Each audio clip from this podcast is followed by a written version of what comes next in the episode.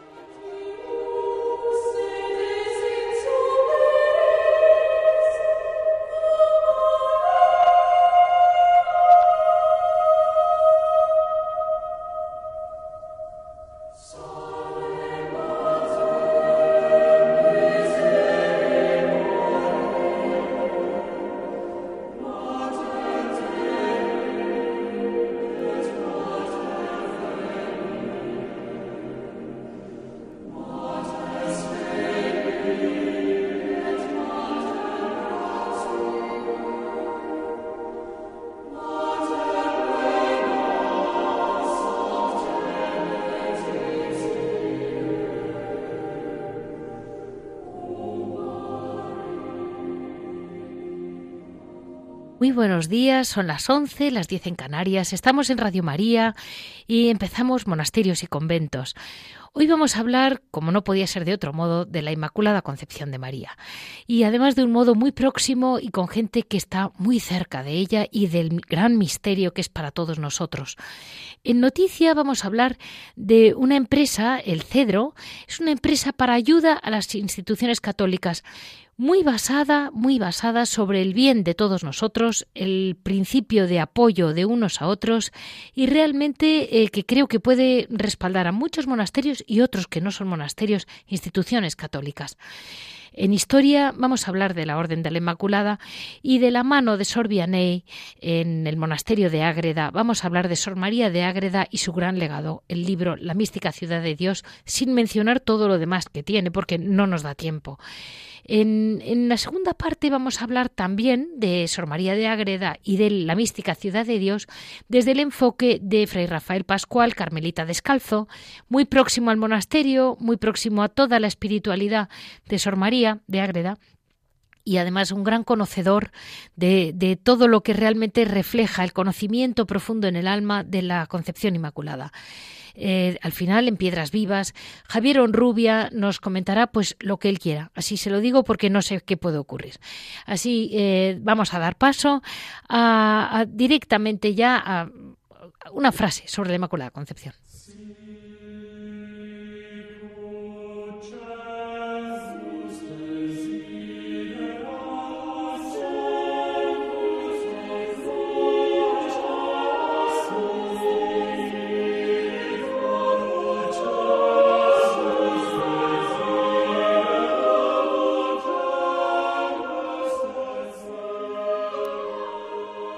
Hoy en agenda, eh, en plena mm, novena de la Inmaculada, quería comentarles mm, cómo al, ir leyendo y al ir conociendo mejor la Inmaculada Concepción, que es una palabra que se nos ha quedado un poquito hueca, la importancia que va uno viendo en, en, la concepción inmaculada de María. Yo, eh, la verdad es que cuando empecé a leer eh, pues, mm, realmente el misterio de la Inmaculada Concepción, yo decía, pero bueno, ¿y mm, cómo es posible que una mujer nazca sin pecado original? Y luego lo piensas ante el Señor y dices, nada ocurre por casualidad. ¿Cómo la Madre de Dios iba a ser una mujer con pecado? Y cuando empiezas a leer eh, más y más, vas viendo hasta qué punto el Señor va preparando no solo a su pueblo desde el origen de la creación, va preparando su pueblo, su familia, su estirpe y al final sus abuelos y esa gran mujer donde él iba a concebirse.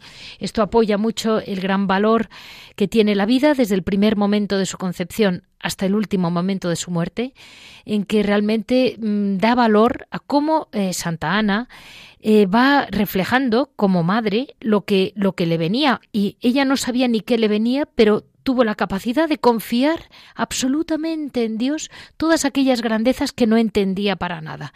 Y como la, corte de los ángeles la va rodeando. Es realmente bellísima. Eh, conocer bien la Inmaculada Concepción nos hace entender muy bien eh, por qué el Señor y por qué la gran admiración que ha desatado en todos nosotros que nos lleva de la mano tantas veces la Virgen María.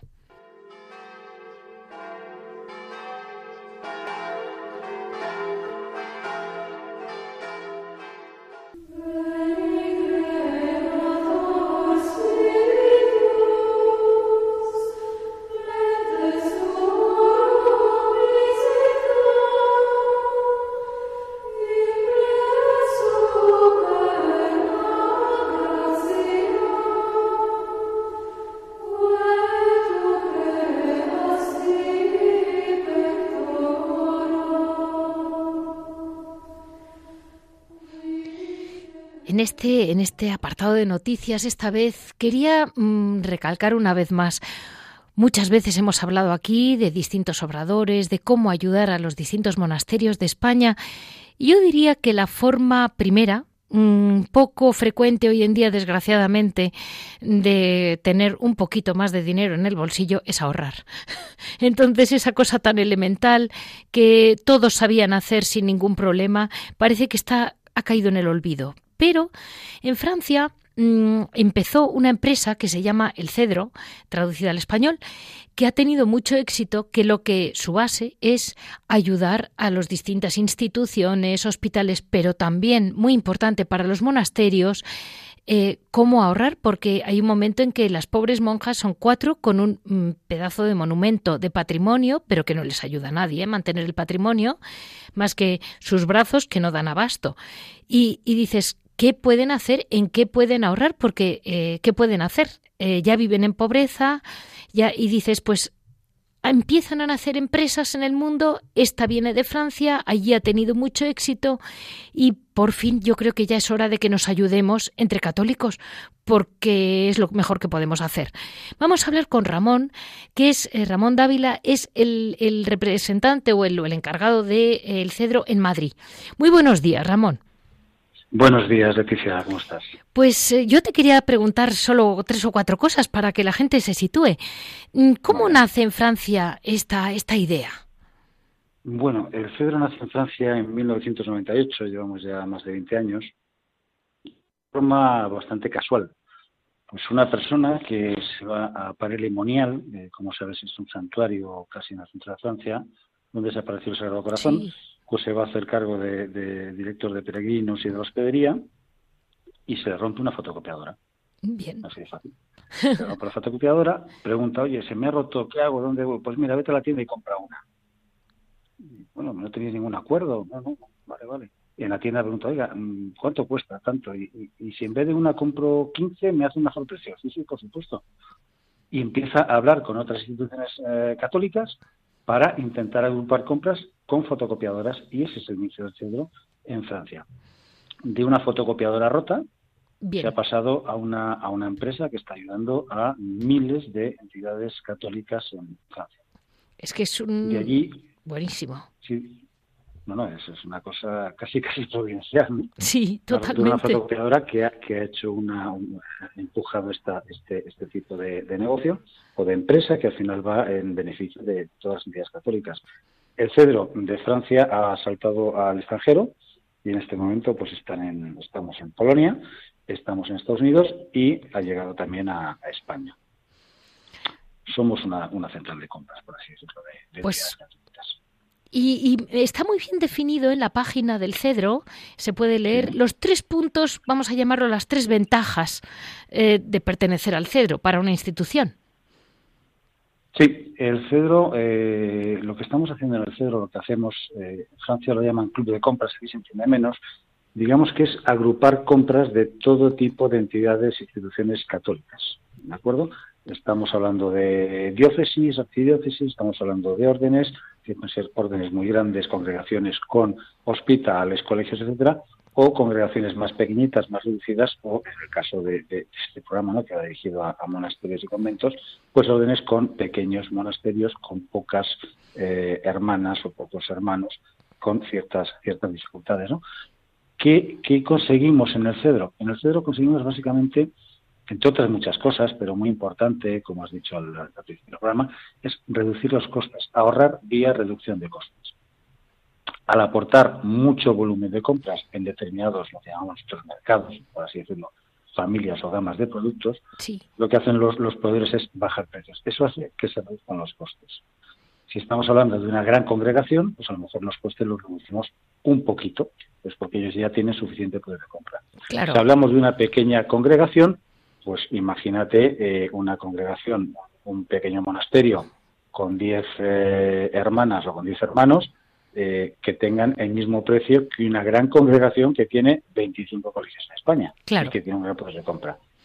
¿Qué te permite eso? Pues ahorros, si estamos en una gran congregación y dependiendo del tipo de, familia de productos, digamos, pues ahorros un 5%, bueno, no deja de ser un 5%, es una grandísima cantidad, o incluso ahorros de un 70% de determinados mercados. Eso está. Y, en Francia me, me, leía yo que los más de 5.000 afiliados es lo que impulsó esto a, salir, porque realmente en Francia sí se ayudan, pero se ayudan todos, entre ellos. Ahora tenemos que aprender a ayudarnos entre católicos. Efectivamente, ¿no? Aquí nosotros nos gusta mucho hablar de la doctrina social de la Iglesia, que claro. una solidaridad entre nosotros. En Francia lo tienen muy asumido, es decir, si pensamos en un país eh, laico, mm, legalmente laico por, su constitución, donde la religión ha estado bastante perseguida en el pasado, bueno, pues los católicos se han unido en muchos aspectos, están más unidos y hacen frente común. Quizás eh, aquí en España de boquilla somos muchos católicos, a lo mejor no somos practicantes o en fin, pero en Francia son pocos, hay bastante menos católicos que en España y están muy unidos. Por eso la filosofía del cedro ha calado también en, la mentalidad francesa, ¿no? De las entidades católicas.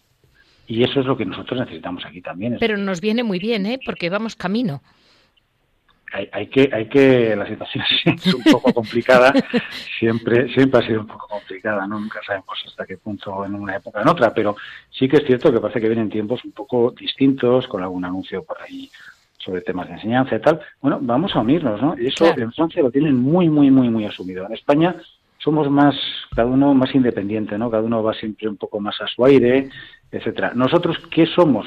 Pues no pertenecemos a ninguna diócesis, a ninguna congregación. Somos totalmente independientes, somos una empresa. ¿De acuerdo? Que trabaja en favor de estas entidades católicas. Vamos a decirles eh, a nuestros oyentes, Ramón, los, mm, el contacto con vosotros. Es, eh, si no me equivoco, es una página que es www.elcedro, todo junto, es. Correcto, eso es. En esa página eh, básicamente tienen información sobre lo que es la empresa y dónde estamos, qué hacemos, eh, incluso algunos testimonios de personas que trabajan en, congregaciones que ya están trabajando con nosotros y cuál es su experiencia, ¿no? Porque no solo estamos hablando de, ahorro de, dinero, que siempre es muy importante y más cuando hay eh, tantas necesidades, ¿no? Cuando uno va a ver a un monasterio del Cister a un monasterio renacentista. Eh, los pobres hermanos ahorran en comida para poder reparar el tejado de un edificio histórico protegido, sí. cultural, etcétera. Bueno, pues vamos a ayudar también a hacer esos ahorros, ¿no?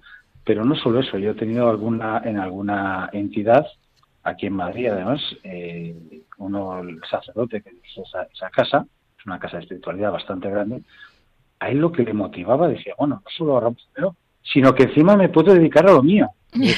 yo, siempre digo eh, de broma, ¿no? Ha dejado de ser consejero delegado de una entidad que se llama Casa de Ejercicios para ejercer de sacerdote porque le quitaba muchísimo tiempo recibir a los proveedores, ver qué, están ofreciendo, hacer un análisis de lo que hay en el mercado, etcétera. Bueno, pues ahora se dedica a lo suyo, ¿no?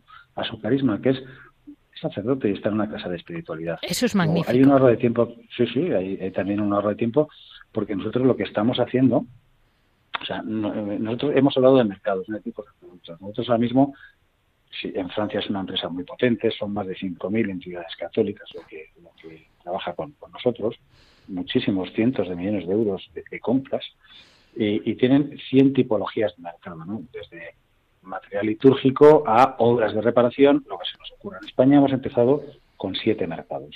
Nosotros estamos en el mercado de alimentación, no solo para el catering de un colegio grande para, para, comer a muchos alumnos, sino para eh, llevar la comida a, un monasterio de 15 hermanos y, Perfecto.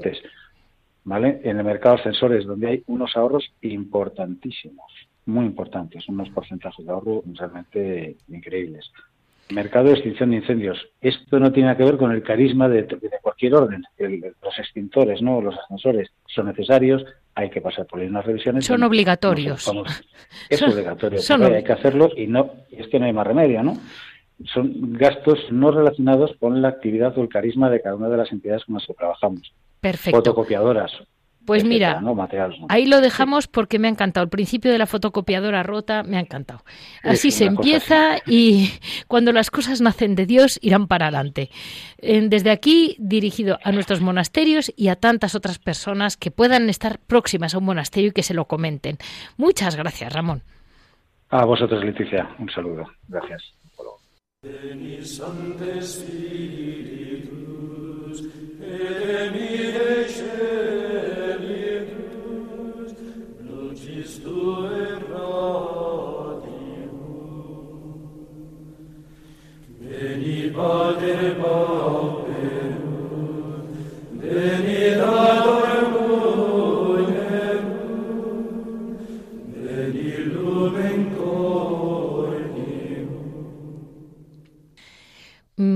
Vamos a hablar, como no podía ser de otro modo, vamos a preparar, si es posible, con más intensidad, la, fiesta de la Inmaculada Concepción.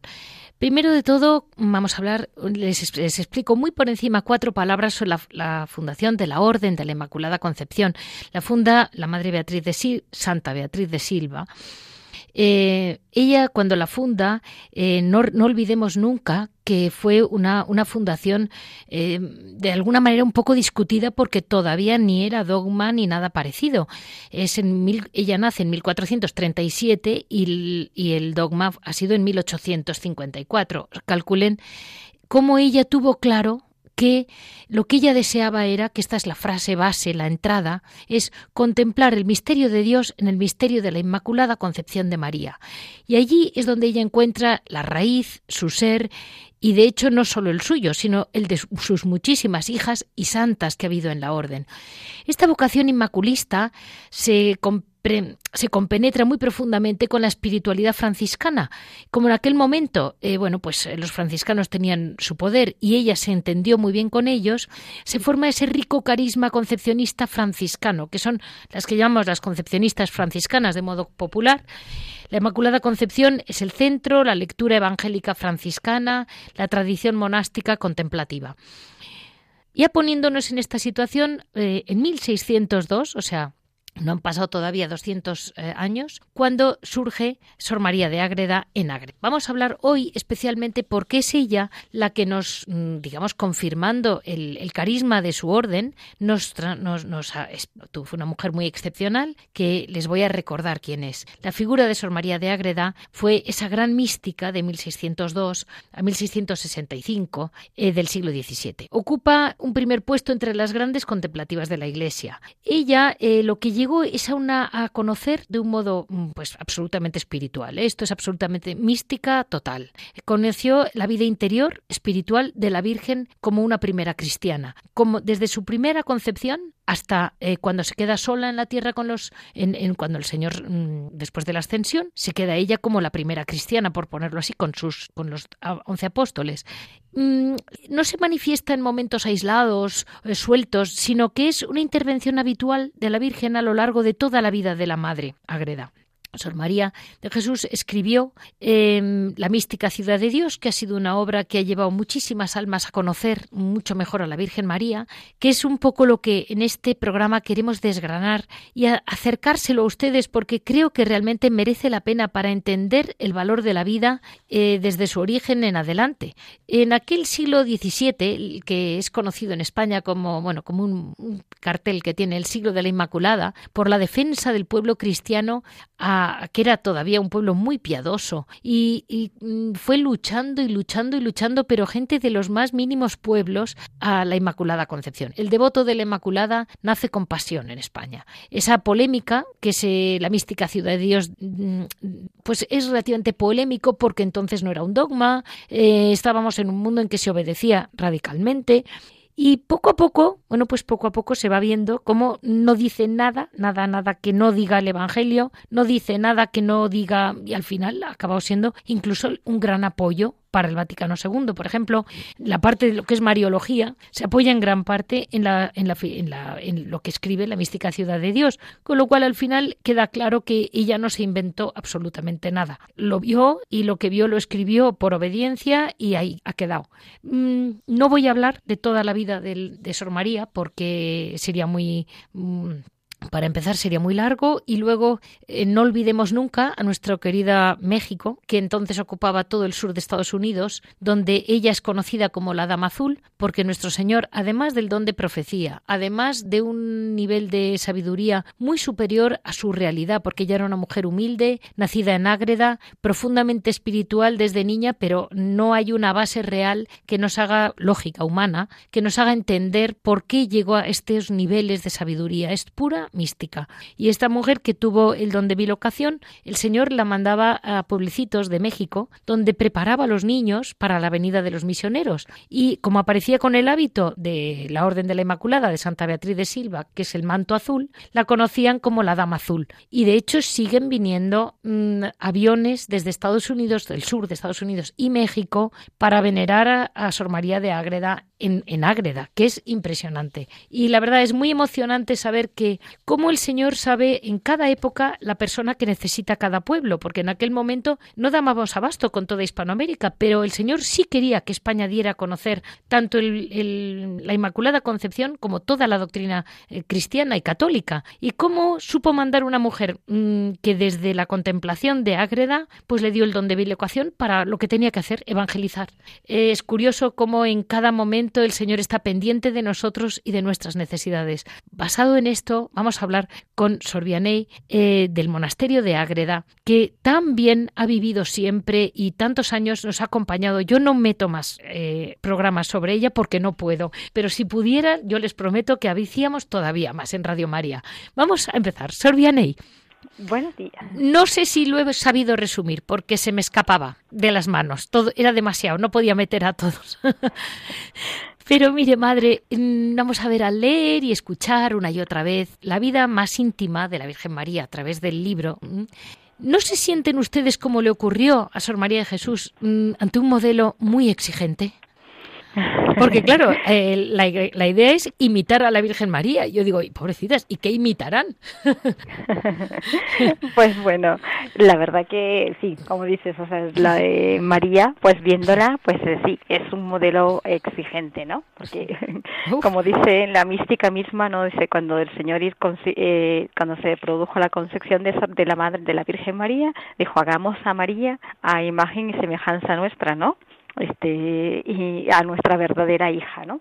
Sí. esposa y madre del unigénito de la sustancia del padre, ¿no? Y, y la verdad que, pues bueno, sí, pero realmente, este, cuando uno lee la mística Ciudad de Dios, si comienza por el epílogo, sí. este, Sor María eh, dedica la obra a, a, las, religiosas, a sus hermanas, a, sus hijas. a nosotras, claro. nosotras que somos sus hijas. Claro. Y mm, también si vemos en el, precisamente después que se produce la concepción de la Virgen, es cuando en el libro comienza la doctrina que me dio la Reina del Cielo, ¿no? Sí. Es cuando la Virgen comienza a darle instrucciones a, a Sor María. ¿Y para qué comienza a dar esas instrucciones? Para que ella componga su vida en el espejo purísimo de la sea, ¿no? Porque ese es el principal intento de, la, de esta enseñanza, de ella escribir el ¿no?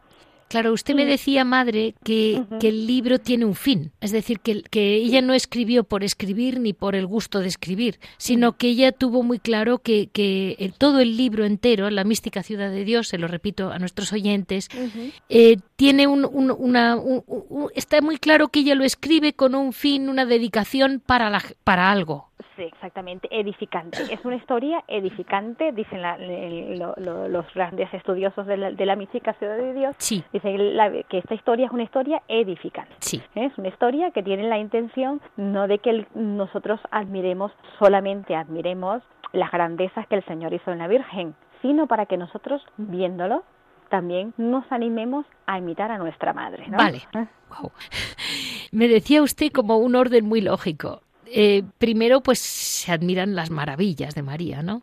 Sí, sí, exactamente, porque eh, miramos a la Virgen, vemos cómo ella actuó, cómo estuvo al pie de la cruz, cómo estuvo en el nacimiento, su humildad, su sencillez, cómo estuvo en el templo, que hace poco estuvimos en la presentación de la Virgen, ¿no? En el templo, cómo ella fue obediente, cómo estuvo siempre atenta a las necesidades de los otros, y claro, ciertamente ella lo hizo de forma admirable, de forma admirable. Pero vamos a decir que eso es, me está usted comentando, virtudes humanas, llevadas al extremo, pero humanas. Exactamente. eso es lo que tenemos de asequible.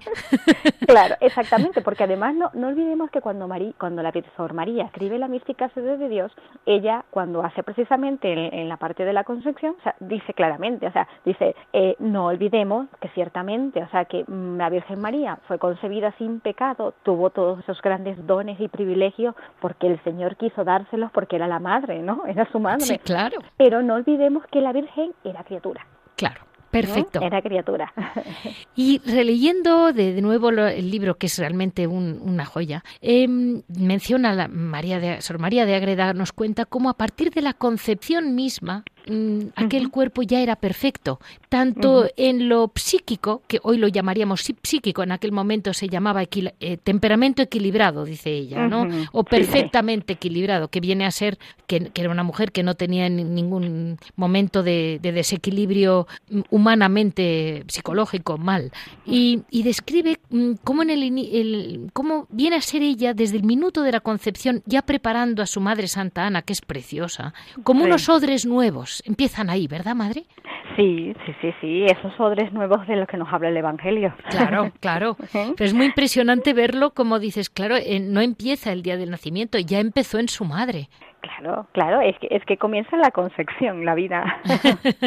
Por supuesto, ahí está lo importantísimo. Exactamente. Y es curioso cómo describe todo el embarazo de Santa Ana, cómo ella vive aquella preparación y cómo le le, vamos, le afecta. A Santana está afectadísima en su actitud, en su manera de vivir, como San Joaquín y Santa Ana ante aquella niña que todavía no habían visto, ya tienen efectos, dice San María de Agreda. Sí, sí, sí, sí, ya tienen efectos en, en ellos de que esa niña, pues, sería una niña, ¿no? Era una niña especial, digamos, dentro de todo, ¿no? O sea, una niña llena de gracia, ¿no?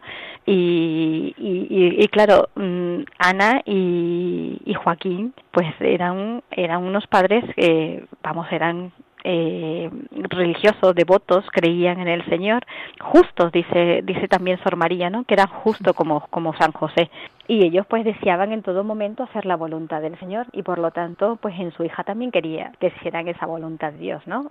Es, es, es realmente, vamos, es muy muy bonito. Eh, eh, y enlaza mm, el libro también como, como Sor María tuvo tanta visión, no tenía yo creo que concepto del tiempo ninguno porque hablaba del futuro con toda la tranquilidad, enlaza el momento eh, de la concepción con el Apocalipsis, como que empieza una tierra nueva y un cielo nuevo, como dice el Evangelio, y en algún momento como que va describiendo cómo la presencia de María va teniendo más importancia. ¿No cree usted, madre, que ya estamos ahí? Sí, sí, sí, sin duda. Sin duda, es, yo pienso, eh, y muchas otras personas piensan, ¿no? Pero yo personalmente, que, estamos en el tiempo de la Virgen María. Es, el tiempo de la Virgen María por todas partes. Sí. Por todo el mundo. Y, yo le diría a la, a la, gente que no tenga que no tenga miedo de, eh, de creer que los católicos la tenemos como una diosa. No, tenemos muy claro que no es ninguna diosa. Ella nos hace todos los grandes favores como madre de Dios. Exactamente. Pero es verdad que el Señor le ha dado unos poderes enormes. Sí, sí, sí, sí, sí. La Virgen, ciertamente, o sea, es que eh, es la mejor intercesora ante, ante su Hijo Jesucristo. Por supuesto. Eh, dice Sor María y, y, la Madre Sorazu, este, eh, la Sor María dice que es complemento de la Trinidad, ¿no? Sí. Y Madre Sorazu dice que ella ocupa el cuarto puesto en la Trinidad, ¿no? Sí. o sea, es la persona que está más cerca. Y eso está claro. O sea, ella está más cerca. Es que la, es la Madre de, Jesús, es la Madre de Dios, pero también fue la mejor discípula la perfecta discípula, la que, la que más imitó. Y aunque muchas veces podemos pensar ¿no? que en el Evangelio eh, este, la Virgen María pues eh, está como, digamos, allí, pero eh, escondida, pero cuando leemos realmente el Evangelio, este, vemos que la Virgen, este, las alabanzas que el mismo Jesús da a la Virgen son grandiosas, ¿no? Sí. De una manera muy escondida, ¿no? En estos días escuchábamos, o sea, dichoso el pecho que te, que te amamantó, ¿no? Y, el vientre que te llevó. Mejor, ¿no? El que escucha y cumple la voluntad del Padre. Y esa fue María. ¿Eh? Exacto. Y mm, un, comenta también, mm, era una época en que, por supuesto, estaba muy presente el temor de Dios cosa que es importante no perder tampoco. Y hay que tener en cuenta que Nuestra Señora es Reina de los Ángeles, que es muy bonito cómo describe casi todas las actuaciones de la Virgen desde antes de su concepción, cómo empiezan ya a rodearla los ángeles del cielo, que es espectacular el libro. ¿eh? Y hay un momento ahí en que dice, serán terriblemente castigados los que mm, la blasfemen, los que la ofendan y bueno, y, y los olvidos, porque nos creemos que son los de las grandes blasfemias, pero a veces nosotros nos olvidamos de María o, o la tratamos así de lado y eso será mm, realmente una ofensa muy grave al Señor. Sí, realmente, este, mm, sí, como dices, o sea, muchas veces cuando hablamos de eso pensamos en, otras religiones o en los ateos etcétera, ¿no? pero realmente este sí muchas veces nosotros cristianos eh, dejamos de un lado a María ¿no? porque pensamos que eh, bueno no María sí está de un lado solamente es con Jesucristo no eh, el, el mediador que es verdad es verdad, Jesucristo es el único mediador entre Dios y los hombres, pero la Virgen María está allí mm, intercediendo por nosotros ante su Hijo Jesucristo. Ella estuvo al pie de la cruz con él, estuvo con los apóstoles en la venida del Espíritu Santo y ella estará con nosotros hasta así, ¿no? Y, tenemos una poderosa intercesora ante la Virgen. Y, todo lo que nosotros le pidamos a María este, está en los planes del Señor, se nos, será, nos lo será concedido. Y además la Virgen, en, en la Virgen podemos encontrar este, cómo vivir el sufrimiento, cómo vivir el dolor, cómo vivir la pobreza, cómo vivir todo.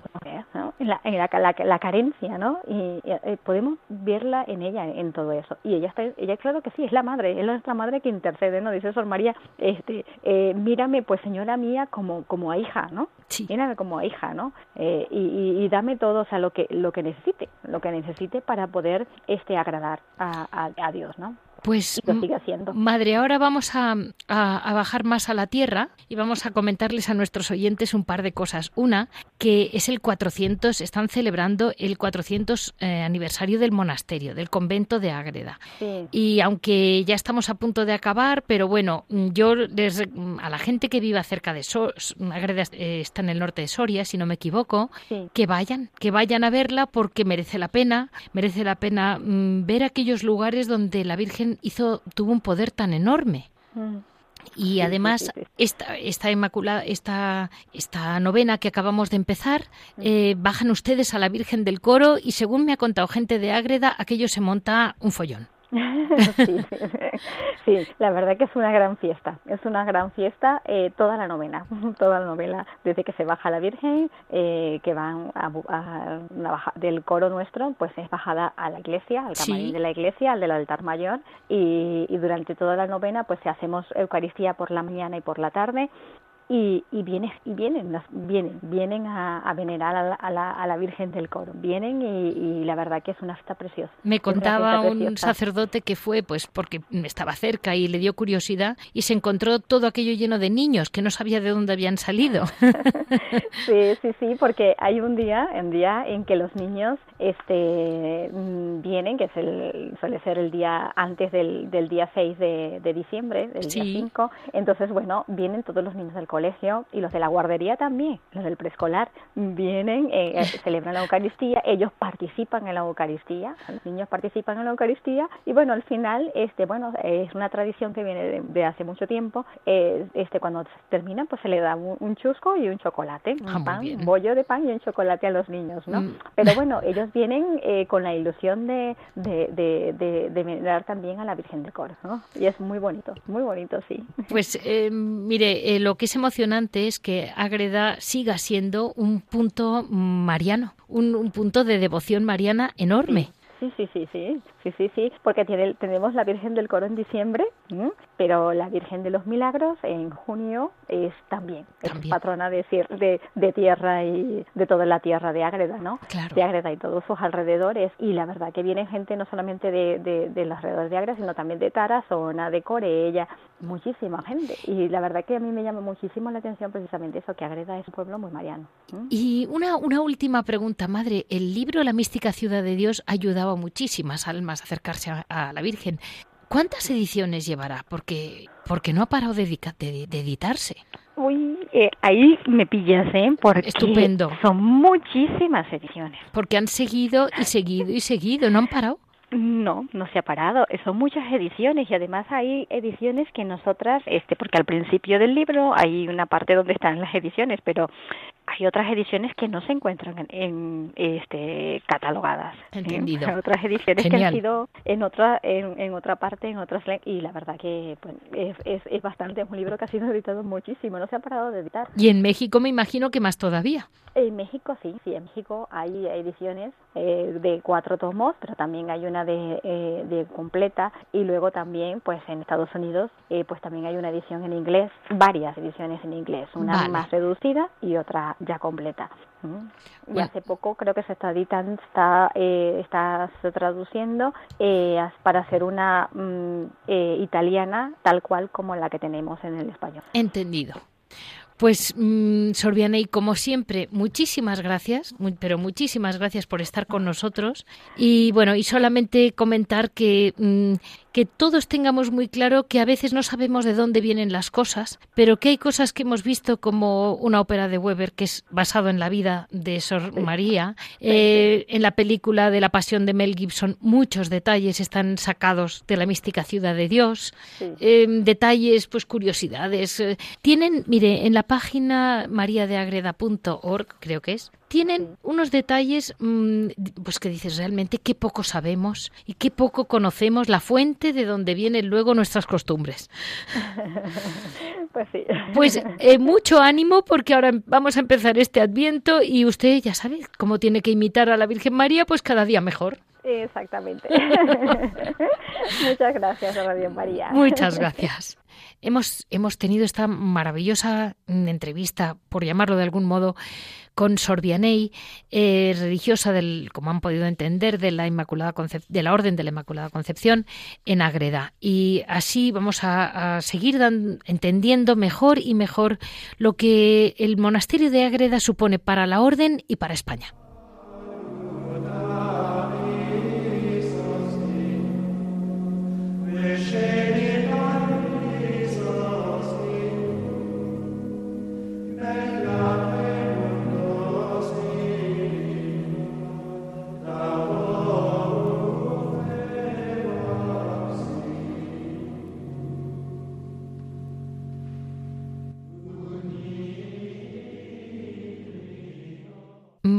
En esta segunda parte del programa, eh, en vez de hablar de, vamos a hablar de distintos frutos que va dando esta presencia en el alma de la, de la Inmaculada Concepción y la devoción que todos tenemos y por dónde empieza.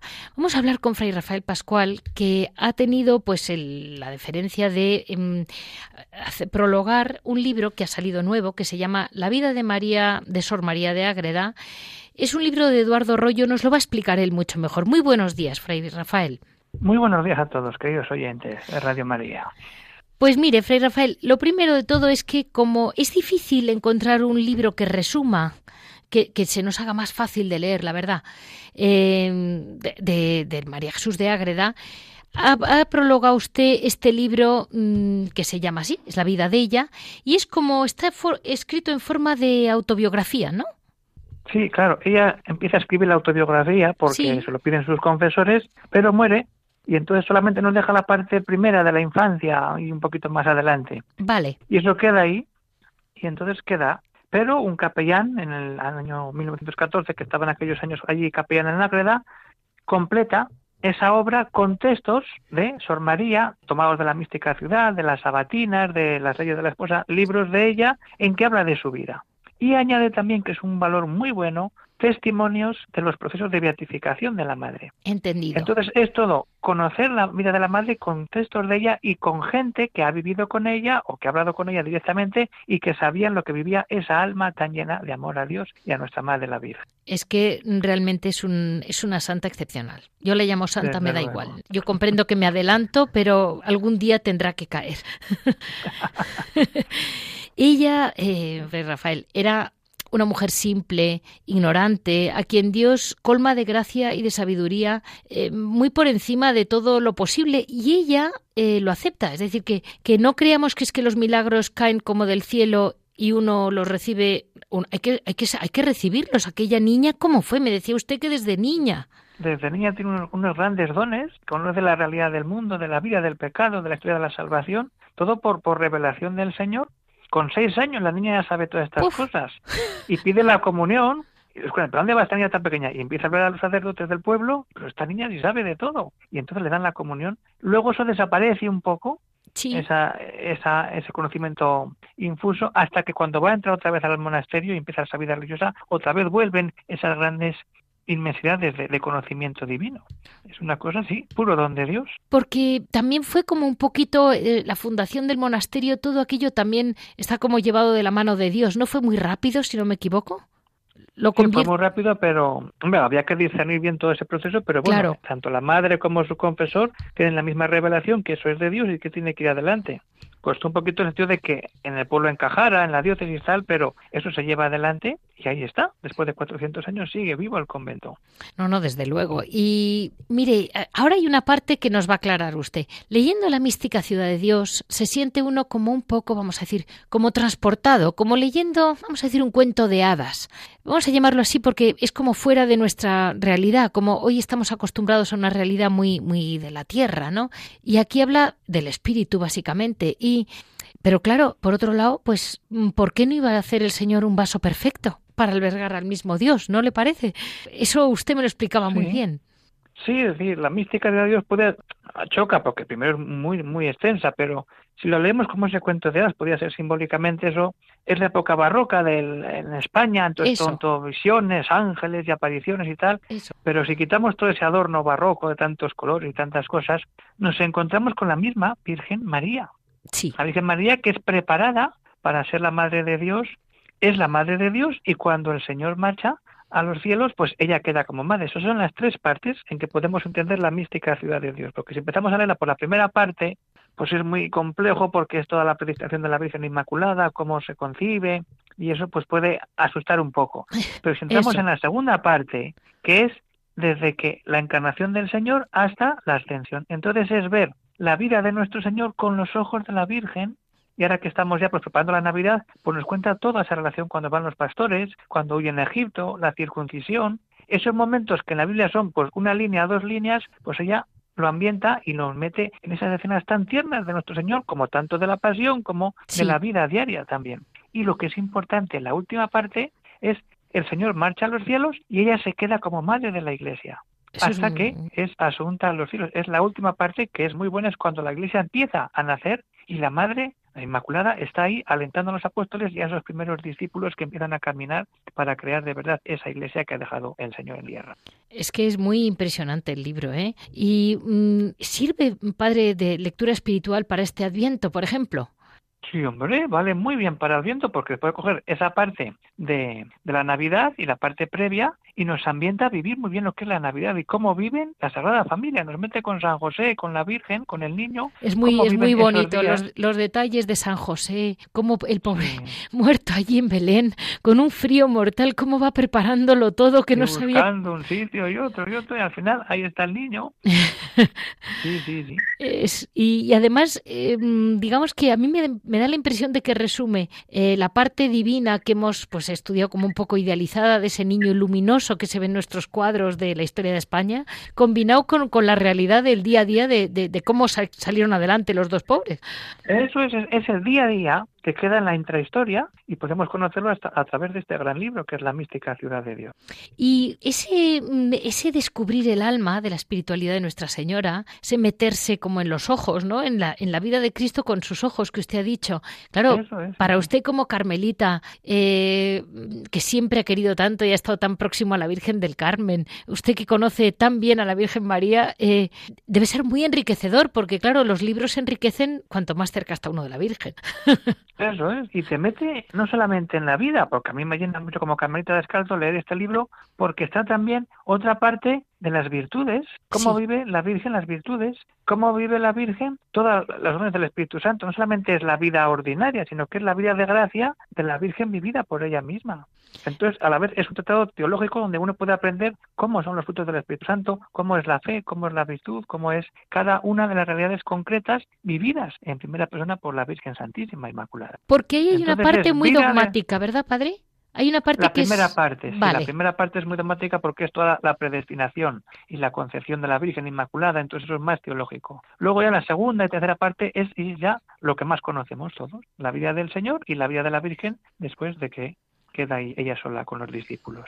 Pero es, mm. es, una maravilla leerla y leerla, pues eso, con capítulos, cada día un capítulo, sin prisa. Ya se, ya se acabará. Así la lee mucha gente sencilla. Hablo con gente de Ágreda y tal, y dice, mi padre la lee y se la ha leído dos veces y se la lee como si nada. Es leerla como, como, eso, como uno que quiere conocer a nuestra Madre la Virgen. ¿Cómo vivía la Virgen? ¿Cómo estaba con el Señor? ¿Cómo estaba con su esposo San José? Eso nos ayuda la mística ciudad de Dios.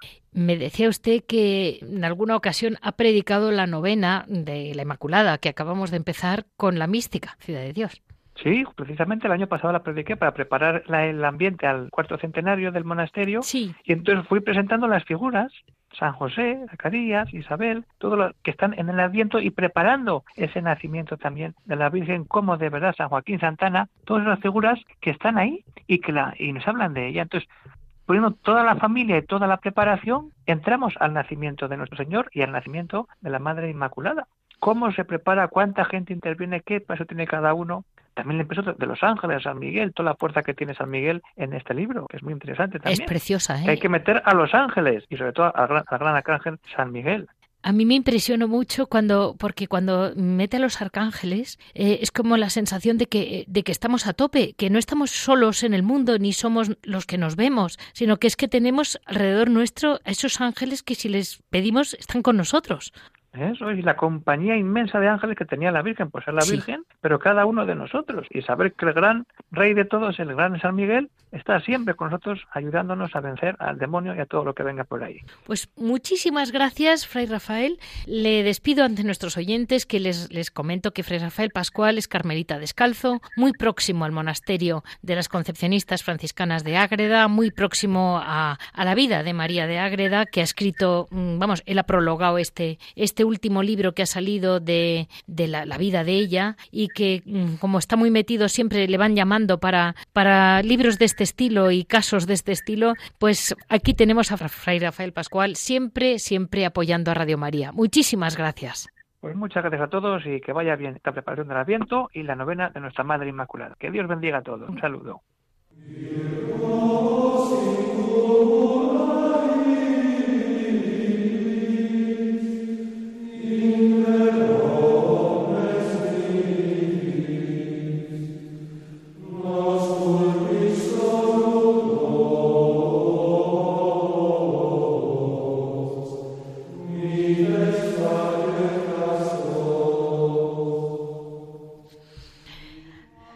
Vamos a dar paso a Piedras Vivas con Javier Onrubia, que un viernes más está con nosotros. Siempre yo le dejo carta libre y él siempre tiene algo que aportar sobre nuestros monasterios. Muy buenos días, Javier.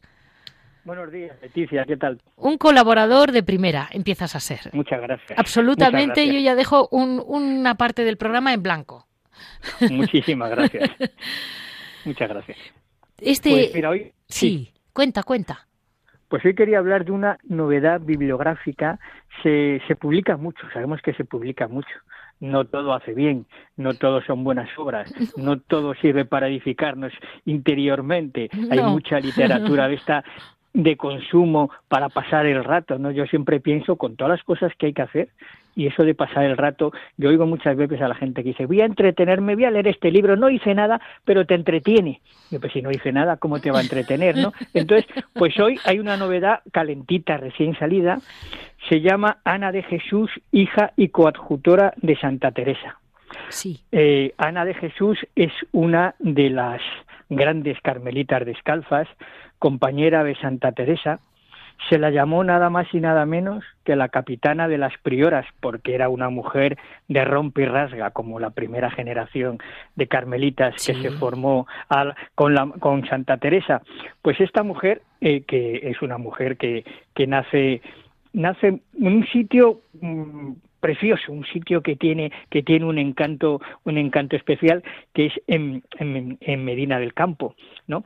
Y muere en Bruselas. Pues bueno, ella entra carmelita en San José de Ávila, Sí. se forma, se forma a la vera de, de la Madre Teresa, y entonces pues es una es una mujer muy ¿cómo decirlo? Como muy humana, pero también muy mística, ¿no? Casi todos los místicos son muy humanos, ¿no? Sí. Entonces, esta, esta mujer eh, funda, por ejemplo, el Carmelo de, el Carmelo de Granada y la categoría que tendría esta mujer, que San Juan de la Cruz le dedicó el cántico espiritual. Uy, O sea, no es una monja cualquiera, sino que San Juan de la Cruz, pues es, hace como de director espiritual de, de Ana de Jesús y entonces ve una calidad, ve unos valores, ve que es una mujer que vale tanto que él el, cántico espiritual se lo dedica a ella. ¿Y quién escribe el libro, Javier? El, libro lo escribe el padre Ildefonso Moriones vale. y está editado por la editorial El Carmen de Vitoria. El padre Ildefonso Moriones está ahora en la comunidad de Carmelitas Descalzos de Pamplona. Entonces, cualquier persona que tenga algún problema para conseguir el libro puede escribir directamente al padre Ildefonso Moriones a la dirección de los Carmelitas Descalzos de, de Pamplona. ¿no? Bueno, es interesante eh, la, figura, la vida, la obra de Ana de Jesús, porque cuando muere la Santa Madre, nada más y nada menos que ella se ocupa de ir preparando la edición de sus escritos. O sea, que le debemos la transmisión de los escritos teresianos. Y por si fuese poco, pues ella es la que preserva la esencia de las constituciones de Santa Teresa, que bueno, había algunos frailes pues que querían, digámoslo, endulzar, eh, hacer más digerible, hacer más asequible, ¿no? Entonces, eh, ir limando un poco austeridades, ¿no? Ya al poco tiempo de morir la, la santa, ¿no? Entonces, Ana de Jesús se planta, dice que no, se enfrenta a una parte de los frailes, de los carmelitas descalzos, y entonces para evitar males mayores ella se va a París y de París se va a Bruselas y funda los Carmelos de París y de Bruselas, ¿no? Entonces es una es una mujer que yo muchas veces pienso que el enfrentamiento que se produce y ella dice, bueno, yo me quito de en medio y me voy a vivir lo que he aprendido al lado de, la Santa Madre, me voy a vivirlo.